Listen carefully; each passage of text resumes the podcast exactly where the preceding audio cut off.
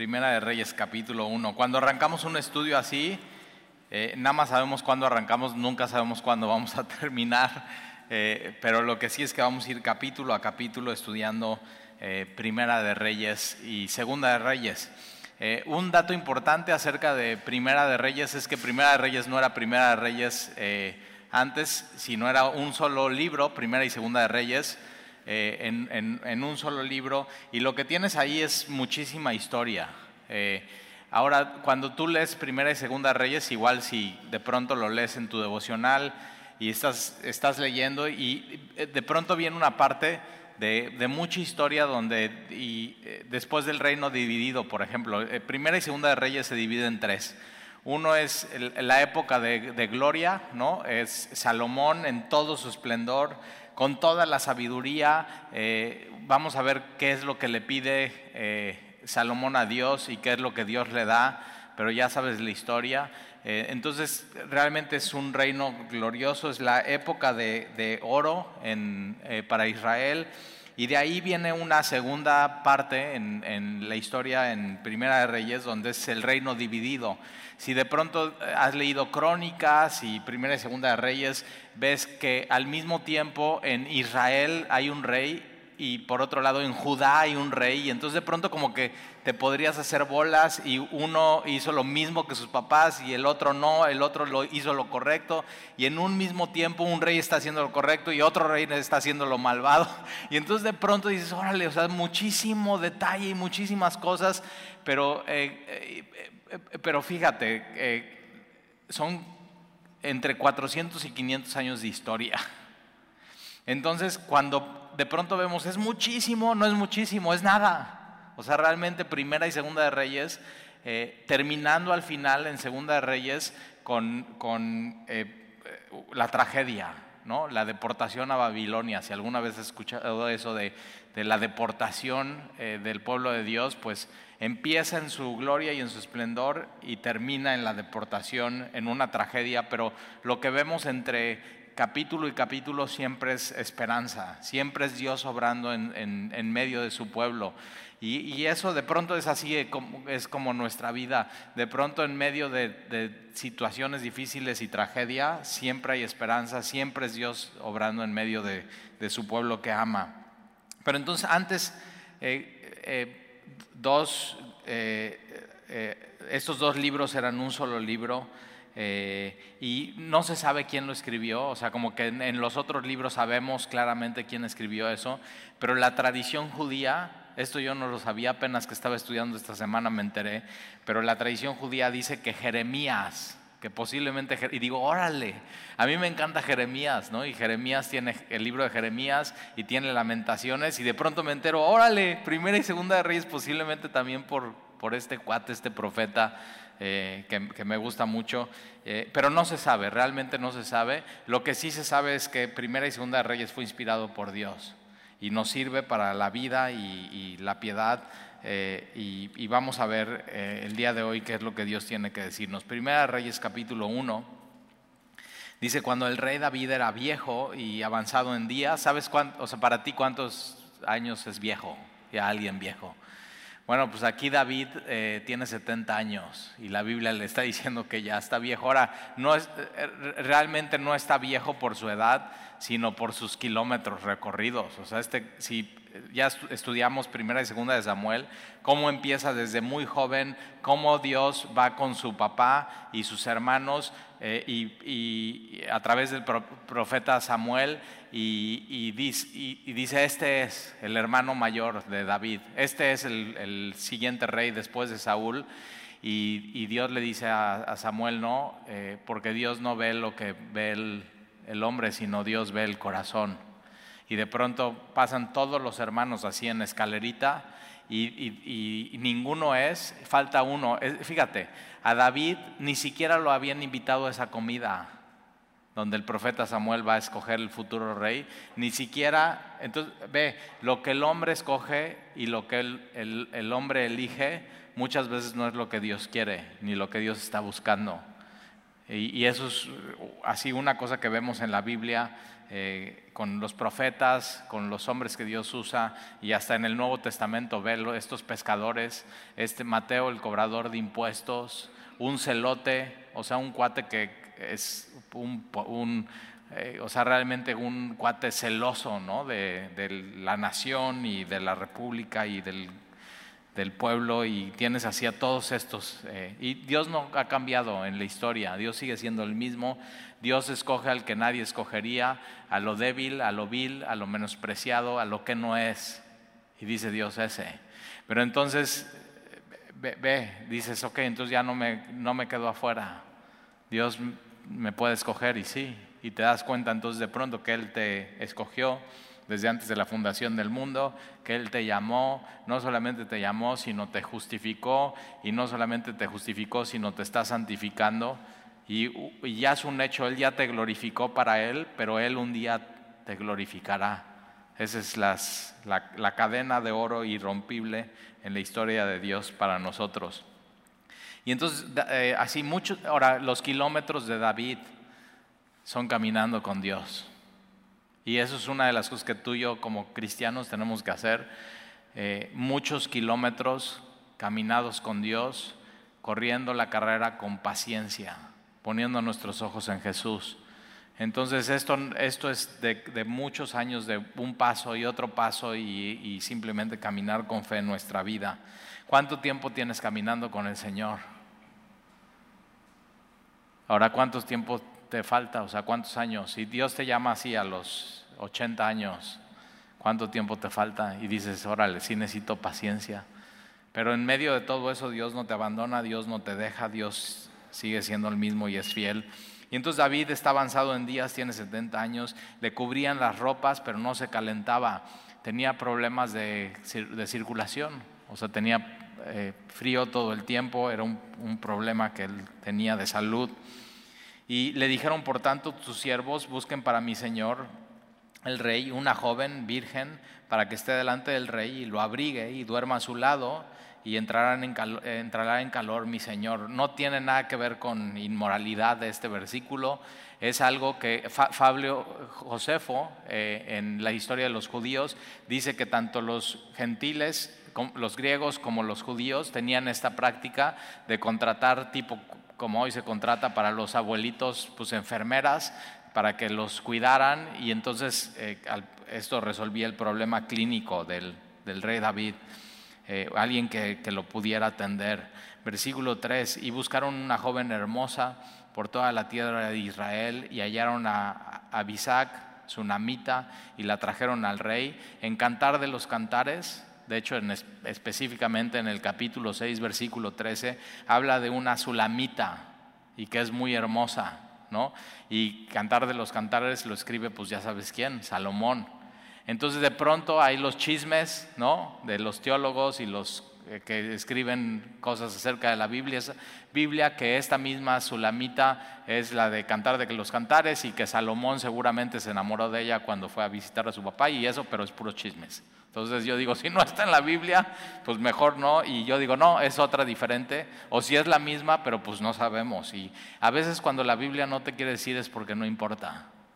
Pero pues somos bien chismosos, ¿verdad? Y queremos saber de pronto cosas de la Sulamita y si es hermosa o no es hermosa. Pero pues te dejo de tarea, lee Cantar de los Cantares y es muy hermoso. Hoy tuve una reunión con una pareja, que me encanta así esas reuniones del se van a casar y entonces todo es bonito y todo es lindo y así, y, yo digo, pues espérense unos años. y ya nos venimos a sentar aquí y, y, es otro tipo de consejería. Y yo digo, por eso, lean, les doy un libro a leer, ¿qué estabas esperando? Está en la librería. Si, eres, si te vas a casar, pues ya empiezo a leer porque es una cosa que te voy a poner de tarea.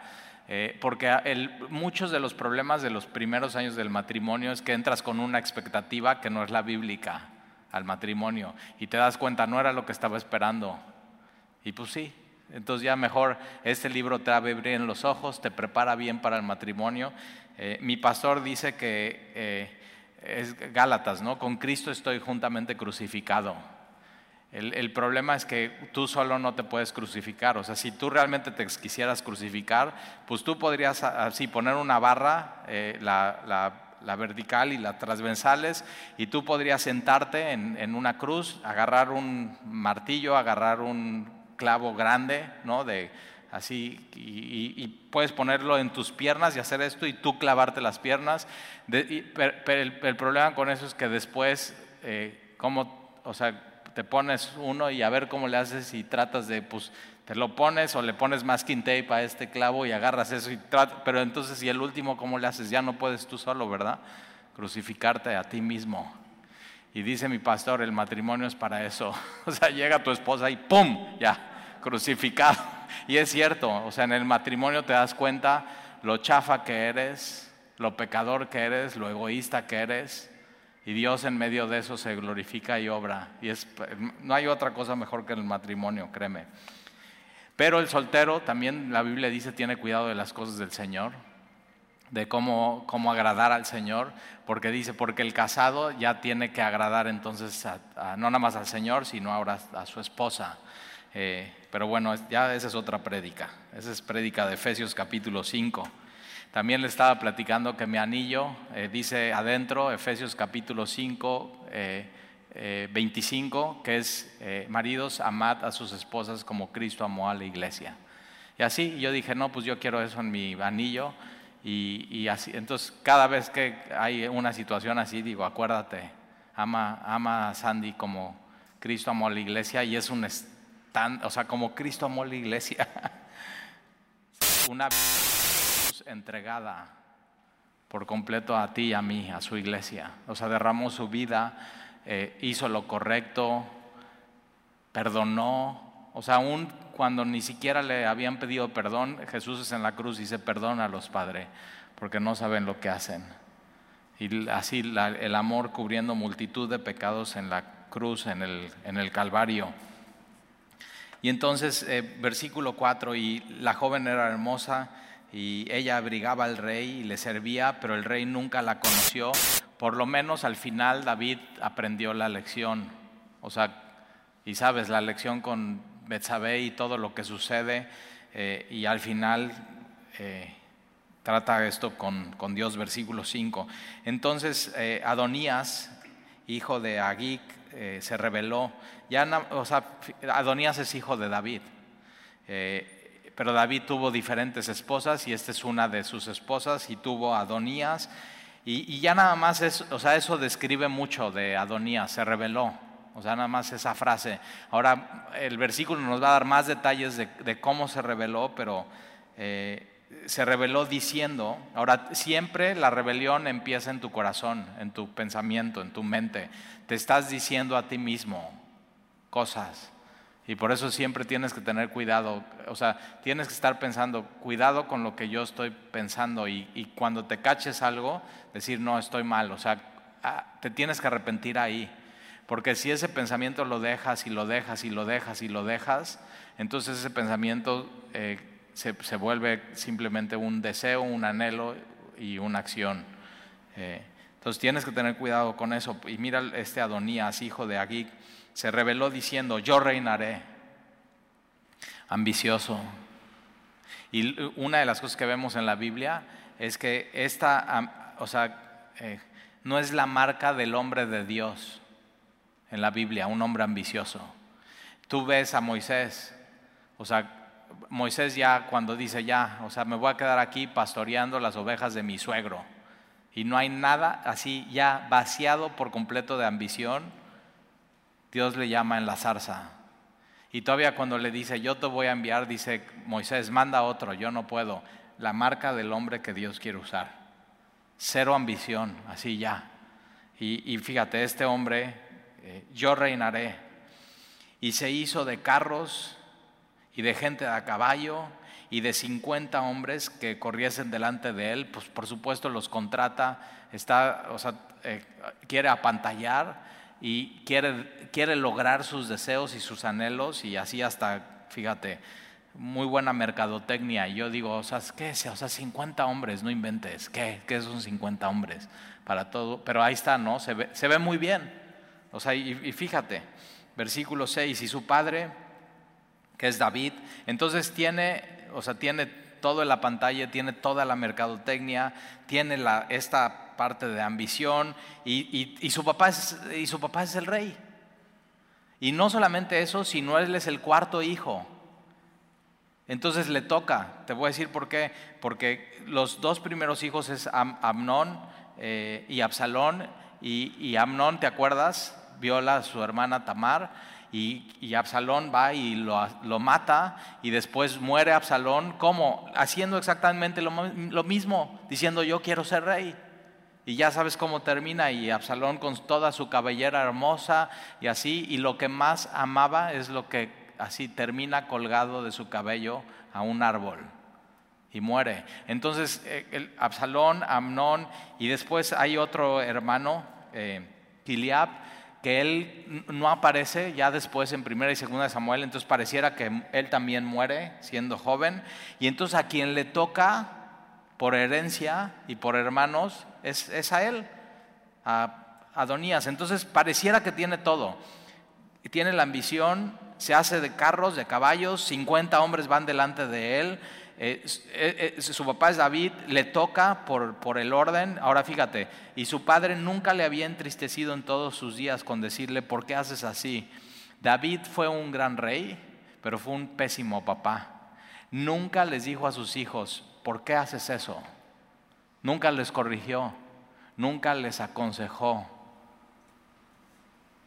Siempre, todas las conferencias de pastores de Capilla Calvario de Semilla siempre nos están diciendo, Tienes que ponerle atención a tus hijos. Es tu ministerio más importante, es tu prioridad, es eh, así. Pero mucha gente abandona a sus hijos por ambición, por trabajo, por deporte, por proyectos y lo más triste, por ministerio. Lo sacrifican en, el altar de la iglesia con tal de lograr algo y, y, muy importante, no tenemos que estar dispuestos a eso. Y entonces nunca, o sea, este joven pues es un joven echado a perder, pero aún cuando su papá no le dice nada, él es responsable, él personalmente, ante Dios de lo que hace. O sea, nunca, es si tu papá te echó a perder, nunca te dijo, nunca te corrigió, posiblemente no tuviste padre. No importa, tú eres responsable ante Dios de lo que haces. Nadie me enseñó a ser esposo, nadie me enseñó a ser hombre, nadie me... No importa, tú eres responsable porque tienes, en, Dios tienes un Padre perfecto y tienes todo lo que necesitas en, su palabra y en, el cuerpo de Cristo. Y entonces dice, ¿por qué haces así? Además, este era muy hermoso, todos los, todos los eh, eh, hijos de David muy hermosos, de muy hermoso parecer. Entonces, mira lo que tiene, es ambicioso, eh, toda la pantalla todo este tema de mercadotecnia con hombres y carros siguiéndolo. Eh, es el que sigue en la línea de, por herencia, es, tiene estilo, es de muy hermoso parecer. Y había nacido, entonces ahí está, había nacido después de Absalón, entonces como que él, él le, le tocaba, eh, aparentaba que, que él debía de ser. Pero cuidado eso, cuidado con, con las con las apariencias. Ahora él está repitiendo una de las cosas que hizo su hermano Absalón y no se dio cuenta que pues simplemente eso eh, no, no, termina bien la historia. Y entonces, versículo 7, y se había puesto de acuerdo con Joab, hijo de Sarbía.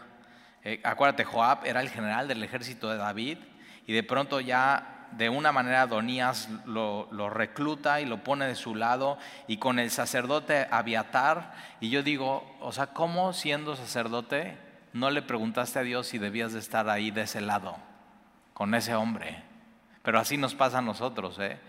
¿Cómo nosotros siendo creyentes y confiando en Dios, hay veces que no le preguntamos a Dios cosas? Si tenemos que ir a un lugar, si tenemos que estar de ese lado, a un trabajo.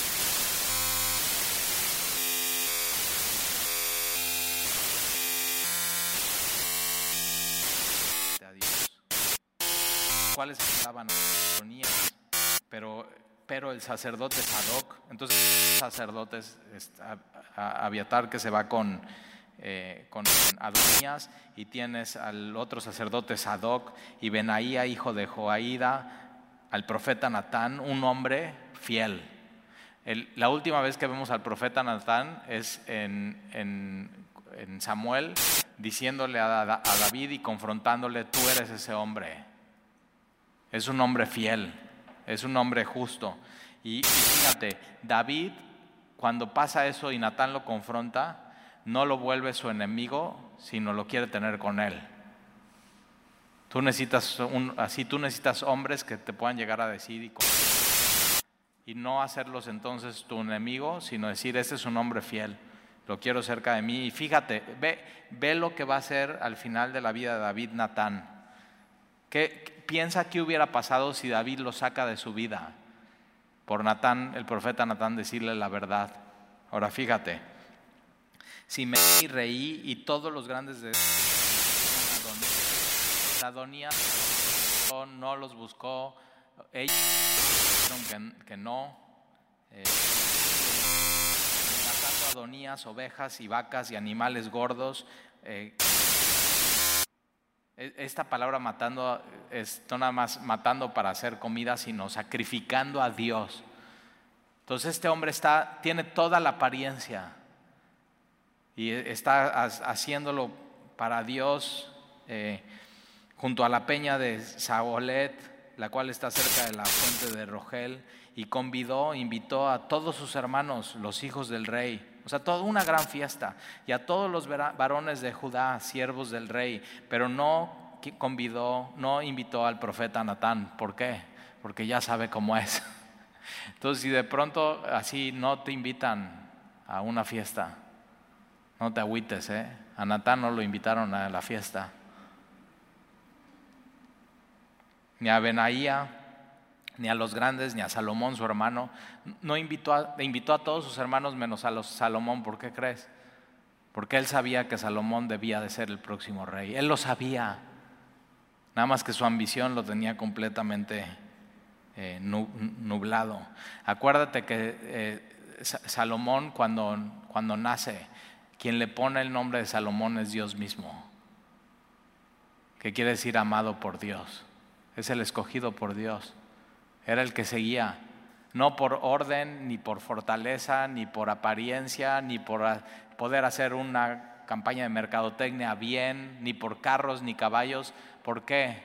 Por gracia, porque acuérdate, Salomón fue, o sea, viene de un matrimonio de adulterio. Y Dios dice, o sea, ¿por qué Salomón es el escogido al próximo rey? Hay solamente una respuesta, por gracia porque Dios quiso. Por eso cuando te preguntes por qué yo soy cristiano, o sea, por qué Dios me escogió, la respuesta es eso, por gracia. Entonces ya tienes que descansar, no tienes que hacer mercadotecnia, no tienes que jalar gente, no tienes que tener ambición, ya, por gracia. Entonces descansas en eso, es súper, súper hermoso y me encanta porque me lo predico a mí, digo, Gracias Señor. O sea, qué bonito es así. Y saberlo y recordarlo. Y entonces fíjate, no, no invitas a ni a Natán, ni a Benaía, ni a los grandes, ni a Salomón su hermano. Entonces no te agüites si no te invitan a la fiesta. Y vas a estar oyendo así, oye, ya huele rico y el asador y los las vacas y la música y todos alegres y tú así en tu casa y dices, órale, no te agüites porque vas a ver cómo termina la fiesta. O sea, y dices, no, pues, qué bueno que ni me invitaron. Y hay veces que en tu vida, ¿qué es eso? Qué bueno que ni te invitaron a eso. O sea, Dios te libró de que no recibieras una invitación a ese lugar, a esa fiesta, con eso que estaba pasando. Y, fíjate, eh, versículo 11, entonces habló Natán a Betsabé, madre de Salomón, diciendo, ¿no has oído que reina Adonías, hijo de Ahiud, sin saberlo David, nuestro Señor? Ven pues ahora y toma mi consejo para que conserves tu vida y la de tu hijo Salomón. O sea, si, si, si Adonías era levantado como rey y nadie hacía nada, eh, había una tradición y la vamos a ver en, en, toda la historia de Israel, que si había alguien que significaba un riesgo para tu reinado, lo matabas. Entonces, si Adonías reinaba, Salomón moría. Ahora, una de las cosas que me llama la atención en todo este primer capítulo es que Salomón ni habla. Entonces fíjate, o sea, a Salomón le están quitando cosas, le están así, no lo están invitando todo, y Salomón está... ¿Por qué crees? Porque está confiando en Dios. Y hay veces en nuestra vida que así tenemos que estar. Y, quiere, mucho en el mundo hoy es, no, habla y di y postéanlo en Facebook y haz una cadena y haz unas banderas y, y a veces es, confía en Dios, déjaselo a Él. Y pareciera en el capítulo número uno, no se menciona de pronto a Dios en nada, pareciera que, que Dios no hace nada, pero Dios está haciendo todo. ¿Quién crees que manda al profeta Natán? ¿Quién crees que hace que Betsabé pueda entrar con David y haya gracia y David lo escuche? Y David tenga un momento de lucidez en medio de su enfermedad y en su lecho de muerte y pueda tomar decisiones. ¿Quién crees que lo está haciendo? Dios. Entonces, ¿quién crees que mueve a la gente alrededor en tu vida cuando tienes una situación? Dios. Dios está haciendo, o sea, es su pueblo. Y Dios ama a su pueblo.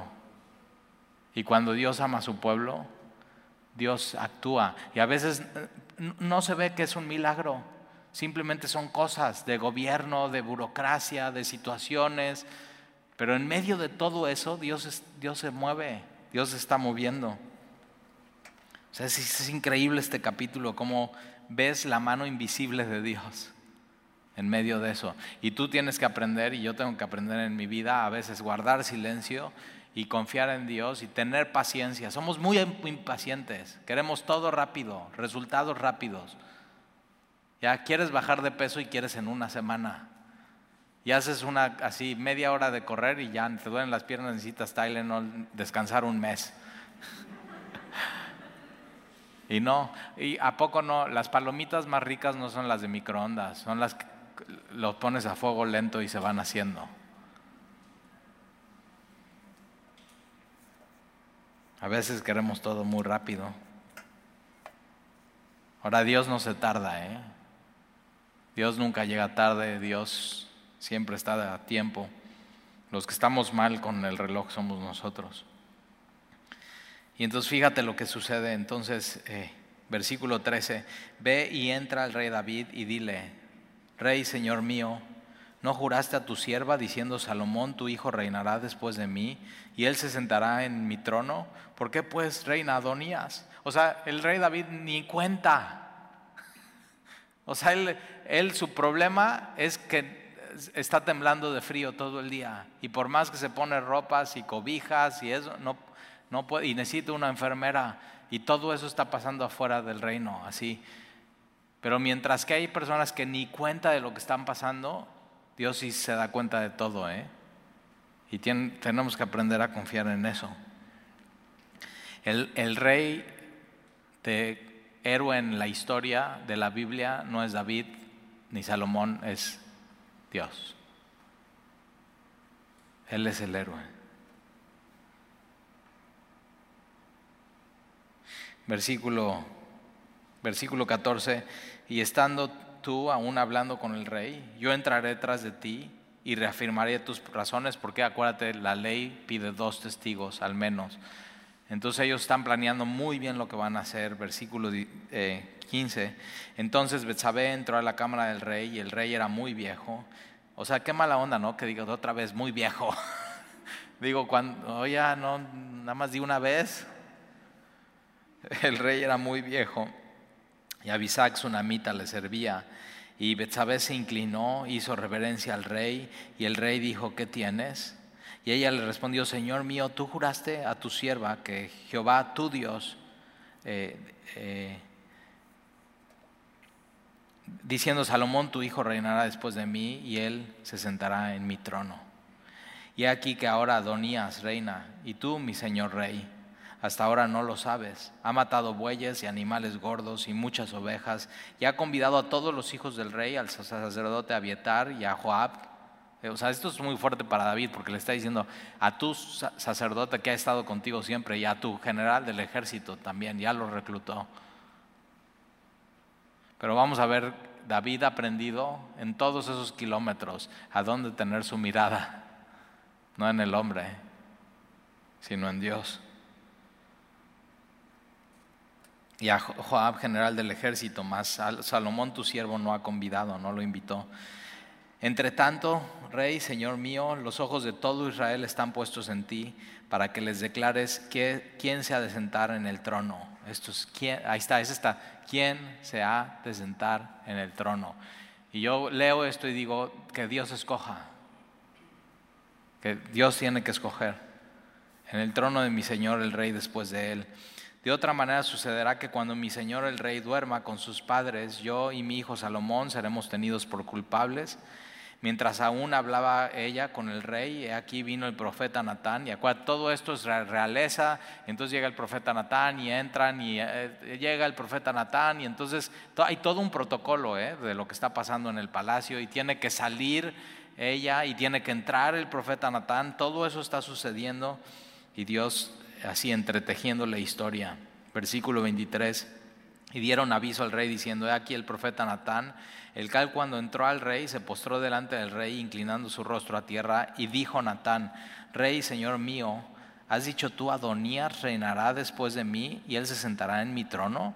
Porque hoy ha descendido y ha matado bueyes y animales gordos y muchas ovejas y ha convidado a todos los hijos del rey y a los capitanes del ejército, también al sacerdote Abiatar, y aquí están comiendo y bebiendo delante de él y han dicho, viva el rey Adonías. Pero ni a mí, tu siervo, ni al sacerdote Sadoc, ni a Benaía, hijo de Joaída, ni a Salomón, tu siervo, han convidado. Entonces, no, no es un chisme que trae Betsabé, es real. O sea, David lo está confirmando por las dos fuentes, algo muy sabio que hay que hacer siempre que te lleguen a decir algo y más de... Todo esto es un rollo de familia, ¿eh? O sea, nunca has tenido un problema familiar, que están involucrados los hermanos y de pronto pasa esto y dicen esto, o sea, todo esto y tenemos que aprender de estas cosas. Versículo 26, pero ni a mí, eh, ok, me han convidado. Versículo 27. Este es negocio ordenado por mi señor el rey, sin haber declarado a tus siervos quién se ha de sentar en el trono de mi señor rey, el rey después de él. Entonces el rey David respondió y dijo, llámenme a Betsabé. Y ella entró, fíjate, salió y entró a la presencia del rey y se puso delante del rey. Y el rey juró diciendo, vive Jehová, que ha redimido mi alma de toda angustia. O sea, como que esto que está pasando le da un, como un último aire a David para reinar. Eh, y, o sea, e, él al final de su vida y de todos sus kilómetros sabe esto, Dios ha redimido mi alma de toda angustia, toda mi vida. O sea, quien me ha sacado de la angustia es Dios. Y de veras, vemos la historia de David y, persecución, y Saúl lo quería matar, y, y su hijo se levanta contra él y, y, dice, mira, al final de mi vida lo que te puedo decir es que quien me libró de mis angustias fue Dios. Es un hombre de 70 años con todos los kilómetros. Entonces tenemos que ponerle atención y órale. Entonces yo también quiero eso. Quien me libre de mis angustias, que sea Dios. Versículo 30. Que como yo he jurado por Jehová, Dios de Israel, diciendo, tu hijo Salomón reinará después de mí y él se sentará en mi trono en lugar mío, que así lo haré hoy. Un principio bíblico, los problemas familiares no se arreglan solos, hay que tomar acción. Y entonces viene el problema, se lo plantean, él está viendo las dos posiciones y dice, ok, esto no se puede quedar así, esto no se arregla solo, lo voy a tomar la decisión hoy y lo voy a arreglar hoy. ¿Alguna vez has dejado un problema? O sea, eh, yo siempre que tengo una consejería matrimonial digo, es que ustedes piensan que los problemas se arreglan solos y no trabajan en su matrimonio y no hablan y no platican y no hay confianza y no hay comunicación y piensan que de pronto así levantando el tapete y echando los problemas, ya, ahí desaparecen y no, ¿verdad que no? De pronto ya está tan grande el problema y entras a tu casa y nada más te tropiezas con el problema. Los problemas no se resuelven solos. Y David dice, yo lo haré hoy, así. Ahora, pareciera que todo es, o sea, como que David lo va a resolver y Betsabel está diciendo y Natán está interviniendo, pero es, es Dios. En medio de todo esto, Dios está obrando. Y otra vez me llama la atención, en todo esto Salomón, mira,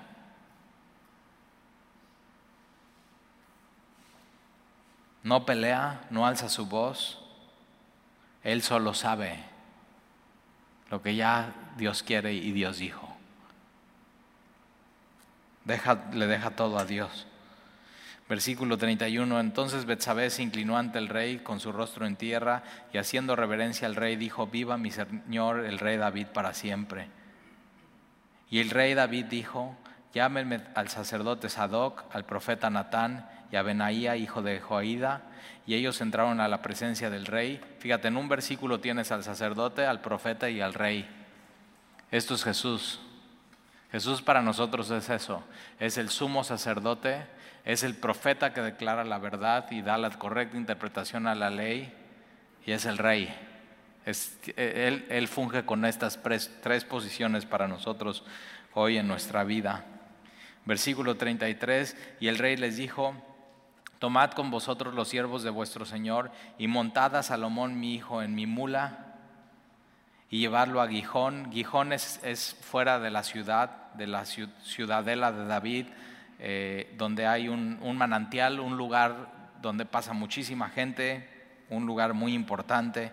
Y entonces llévenlo ahí a Gijón y ahí lo ungirá el sacerdote Sadoc y el profeta Natán como rey sobre Israel y tocaréis trompeta diciendo viva el rey Salomón.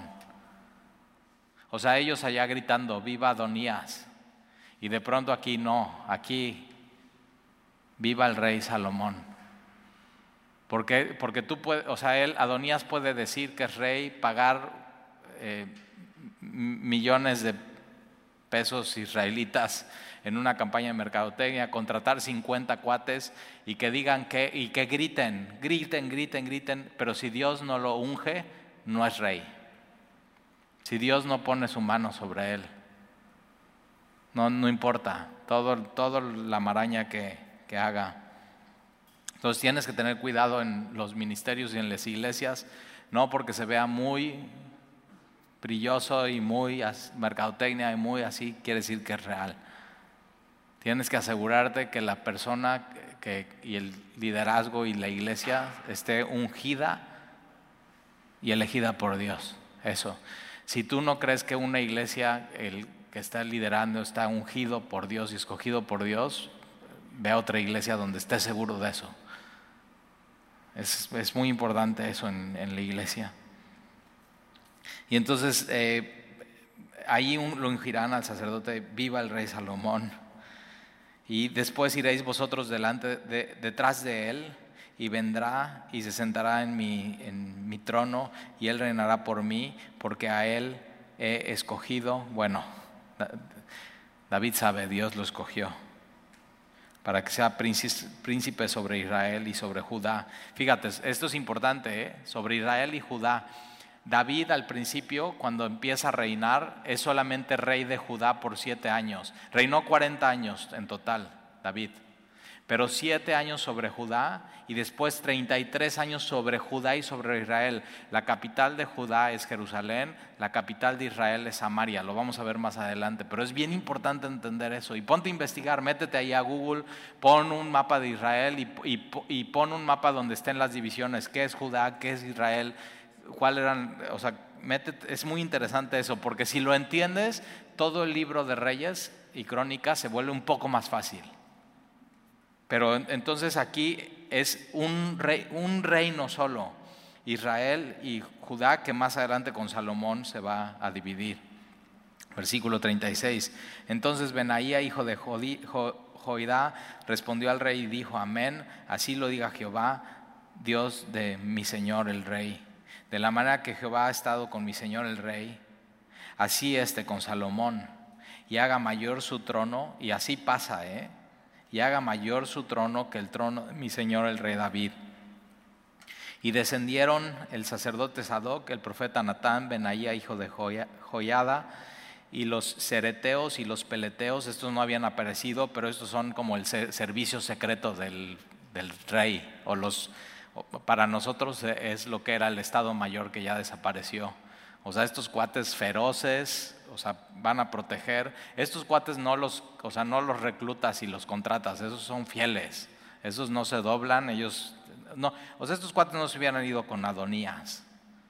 No son como los 50 que contrató Adonías para ir nada más allí delante de él y hacerla eh, como que son eso y montaron a Salomón en la, en la mula del rey David y lo llevaron a Gijón. Y tomando el sacerdote Sadoc el cuerno del aceite del tabernáculo, fíjate de dónde viene el aceite, del tabernáculo. Es Dios diciendo, este es mi escogido, del tabernáculo. Ungió a Salomón, tocaron trompeta y dijo todo el pueblo, fíjate, todo el pueblo, ¿eh? Entonces sí, o sea, hay personas que pueden hacer una campaña de mercadotecnia, pueden eh, tener todo el estilo, eh, parecer que tienen toda la posición, pero por más que hagan, no pueden obtener el corazón del pueblo. Y Jesús eso fue. O sea, Jesús viniendo y las multitudes yendo hacia Él. Así Jesús tomando el corazón así de cada uno y, y amándolo uno, uno por uno. Y entonces todo el pueblo viva el rey Salomón. Después subió todo el pueblo en pos de él y cantaba la gente con flautas y hacía grandes alegrías. Entonces como que ya se vio chica la fiesta de Adonías. o sea, en Adonías son pocos y ahí un y aquí todo el pueblo y flautas y un así. Y digo, ¿a dónde quieres que te inviten? ¿A cuál fiesta? Entonces a veces está bien que no te inviten a algunos lugares porque te estarías perdiendo de otros, de donde sí tienes que estar en tu vida. Y entonces hacían grandes alegrías que parecía que la tierra se hundía en el clamor de ellos. Entonces imagínate, estos están así, la tierra está temblando de que están saltando y la alegría y de pronto esto pues, empieza a sonar en la otra fiesta, ¿no? Y versículo 41, y lo oyó Adonías y todos los convidados que con él estaban, cuando ya habían acabado de comer. O sea, estos están acabando su fiesta y, esto apenas empieza ya. Y oyendo Joab el sonido de la trompeta, dijo, eh, ahora Joab era experto en escuchar el sonido de la trompeta, él era el que tocaba la trompeta. Y de pronto Joab escucha el tocar de la trompeta que era para llamar al pueblo. Y entonces Joab escucha el tocar de la trompeta y dice, ¿por qué se alborota la ciudad con estruendo? Mientras él aún hablaba, he aquí Jonatán, hijo del sacerdote Abiatar, el cual dijo a Adonías, entra porque tú eres hombre valiente y traerás buenas nuevas. No, no, no sabe lo que le espera este cuate. O sea, este cuate muy positivo. No, todo, todo va a estar bien así. No, ve, versículo 43. Jonatán respondió y dijo a Adonías, ciertamente nuestro Señor, el rey David. Ahora fíjate cómo dice, ciertamente nuestro... Ah, no, no. Me invitaron a esta fiesta, no, David no es mi Señor, Adonías. Y de pronto pasa todo eso y dice, no, no, ya sí es mi Señor David. ¿Te das cuenta? O sea, rápido cambian de bando. Digo, ni, estaban bien, bien con Adonías. No, no, no iban a morir por él cuando había hombres que sí morían por David.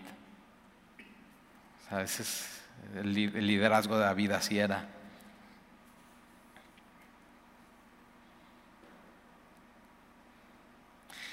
Ciertamente nuestro Señor, el rey David, ha hecho rey a Salomón y el rey ha enviado con él al sacerdote Sadoc, al profeta Natán, a Benaía, hijo de Joída, y también a los ereteos y a los peleteos, los cuales montaron en la mula del rey, y el sacerdote Sadoc y el profeta Natán lo han ungido. Ahí está, entonces Adonías puede decir muchas cosas, pero si no le unge Dios, y lo han ungido por rey en Gijón, Y de ahí han subido con alegrías, la ciudad está llena de estrueno, este es el alboroto que habéis oído, y también Salomón se ha sentado en el trono del reino. Y aún los siervos del rey, fíjate, lo único que hace Salomón es está así, en silencio, y está recibiendo, bien el profeta Natán, bien el sacerdote, traen el, cuerno del altar, él lo único que recibe es el, así, la unción él no tiene que ir por la mula, le traen la mula, lo suben a la mula, lo están paseando. Él no tiene que decir, digan viva el rey Salomón. Nada. Todo está sucediendo. La mano invisible de Dios. Y él lo único que tiene que hacer es, ese es el trono, sí, siéntate hijo. Y se sienta. No hizo nada. Eso es gracia, ¿eh? No hacer nada y recibir todo de Dios. Y así hace contigo y conmigo Dios. Es muy triste cuando ves a alguien tratando de ganarse la bendición de Dios en la carne. Cuando Dios es el que se acerca contigo, Él te viste, Él te unge, Él hace todo en tu vida. Lo único que tú tienes es recibirlo y dice, siéntate aquí, Efesios, estamos sentados con Cristo en lugares espirituales, ya está así, ya estamos sentados ahí. Lo único que, tu único trabajo es no bajarte de ahí y, empezar a caminar en la carne. No te bajes de ahí, ya estás con Cristo sentado en lugares, no tienes que hacer nada, como dice la bamba, para subir al cielo se necesita una escalera grande. No, no, no, no, no. No necesitas, ya estás ahí. O sea, si, usas la escalera es para bajarte. No, no uses eso. Y ahora fíjate esto, me encanta cómo termina el capítulo. Versículo 47, y aún los siervos del rey han venido a bendecir a nuestro Señor el rey David. Se cuadran con el rey David, diciendo, Dios haga bueno el nombre de Salomón más que tu nombre, y haga mayor su trono que el tuyo, Mira esta frase, y el rey adoró en la cama.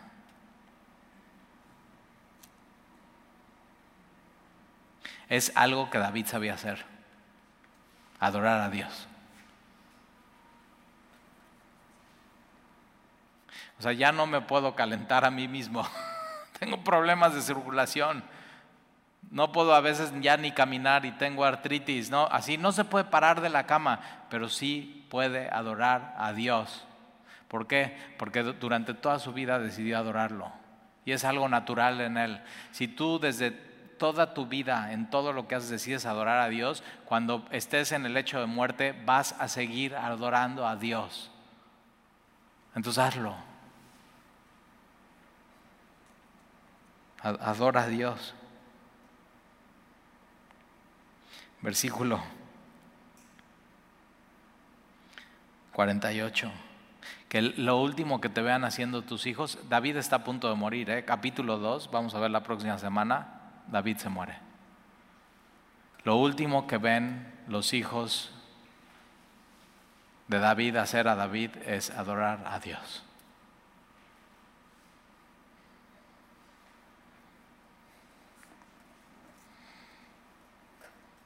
Versículo 48. Además el rey ha dicho así, bendito sea Jehová Dios de Israel, que ha dado hoy quien se siente en mi trono, viéndolo mis ojos. Ellos entonces se entremecieron, los, los que están invitados en la fiesta de Adonías. Entonces se la estaban pasando a todo dar y ve cómo terminan. Y se levantaron todos los convidados que estaban con Adonías y se fue cada uno por su camino. Se terminó la fiesta. No duró. Lo que empiezas en la carne no va a durar. No duró. Entonces eh, está bien que no te inviten a todos lados. Hay fiestas que no duran. Hay fiestas que parecieran lo máximo. Tienes que saber escoger. Versículo 50, Macedonías temiendo de la presencia de Salomón. Adonías no temía a Dios, temía a los hombres. temiendo de la presencia de Salomón, se levantó y se fue y se asió de los cuernos del altar. Entonces se va al, tabernáculo, se va al altar. El altar tiene unos, cuernos y va y se, así se aferra de los cuernos. Ahora, tú sabías que en, el mundo y en México en específico había una ley que si tú estabas huyendo de la ley por alguna causa, podías entrar a una iglesia católica y aferrarte del, del altar y no, la, ley no te podía hacer nada y, o sea, pedir asilo político en la iglesia. No sabías, ¿verdad? Porque eso fue hasta 1979. Pero eso es una realidad, eso estaba pasando. Lo, o sea, lo puedes googlear. Eh,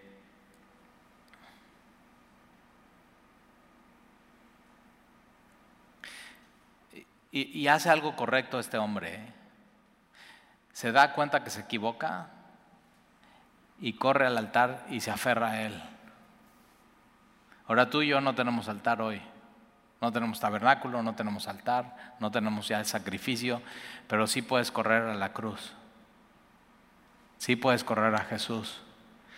Si, si la regaste, hoy no puedes ir al altar, pero sí puedes ir a Jesús. Ese es el lugar correcto a donde ir. Entonces él, él se aferra y, al, altar, está buscando socorro, misericordia. Si quieres esto, más historia de la, de la iglesia en México, es alojarse en el sagrado. Así le pones en Google, alojarse en el sagrado. Y vas a ver cómo antes de 1979 cometías alguna falta y podías ir al altar de una iglesia y alojarte ahí. Muy, dices, órale, ajá, como aquí él, mira. Ojalá hoy la gente hiciera algo y corriera a pedir misericordia y socorro a la iglesia.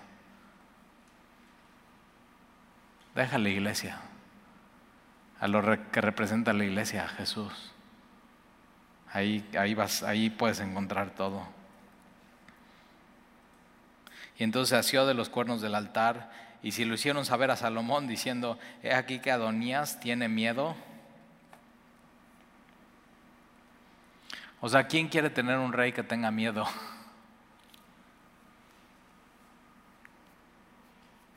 He aquí Adonías tiene miedo del rey Salomón, pues se ha asiado de los cuernos del altar diciendo, Júreme hoy el rey Salomón que no me matará a espada a su siervo.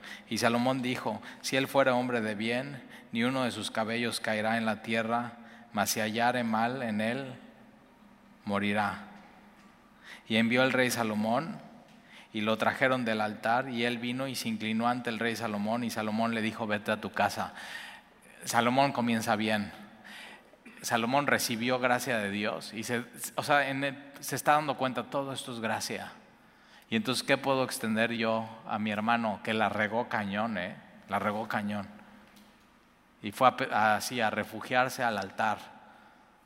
Gracias. Eso es. Entonces, déjame terminar diciéndote esto. Dios se ocupa de lo que ama. Y Dios ama a su pueblo. Y Dios en este capítulo nos enseña, aunque, aunque no se ve su mano, Él no habla, Él está actuando. Y si Dios se ocupa de lo que ama, y Dios ama a su iglesia, Dios te ama a ti y se va a ocupar de a ti y de tus asuntos. Tienes que confiar en Él. Eso es lo que nos enseña Primera Reyes capítulo 1. Y va así, vamos a ir un capítulo por capítulo, así estudiando y viendo qué sí se tiene que hacer, qué no se tiene que hacer, cómo te tienes que comportar, cómo no. Pero fíjate, un capítulo de muchísima, muchísima, muchísima sabiduría. Pero eh, déjame termino con esto. Dios te ama y se va a ocupar de tus asuntos. Y a veces tenemos que estar como Salomón así, Y ya queremos decir algo y hablar y hacer y... Yo tengo asuntos en mi vida ahorita que digo, no, y soy mucho actuar, hacer, así. Y digo, no, así. leo este capítulo, cierro mi Biblia. Digo, Dios me ama y Él se va a ocupar de mis asuntos. Entonces aquí estoy. esperando. Pero me doy cuenta qué impaciente soy. Y Dios nos quiere enseñar a ser pacientes, a esperar en Él, a nos estira a confiar en Él. Y eso es lo que nos enseña el Antiguo Testamento. ¿Oramos? Señor, te doy gracias por, por tu palabra y no permitas que en nuestro corazón haya lo que hubo en este hombre Adonías, ambición, de hambre de poder, querer tomar algo que no es suyo en sus manos. Y ayúdanos a aprender de David, de Betsabé, de Natán. Ayúdanos, Señor, que si hay alguien en nuestra vida como Natán, sepamos no es mi enemigo, y tenerlo cerca, porque aquel Natán que confrontó a David es aquel Natán que le está salvando su vida a su hijo. Tremendo, qué amor. Pon hombres fieles a nuestro lado, Señor, que nos amen de esa manera y que de la misma manera recibamos de ellos la reprensión y de la misma manera recibamos la bendición cuando sea momento de uno o del otro. Y te pedimos, Señor, que podamos confiar que tú te ocupas de nuestros asuntos, porque tú te ocupas de lo que amas y tú ya en la cruz dejaste claro que nos amas por completo. Y te lo pedimos, Señor, y te damos gracias. Ayúdanos a confiar en ti, en el nombre de Jesús. Amén.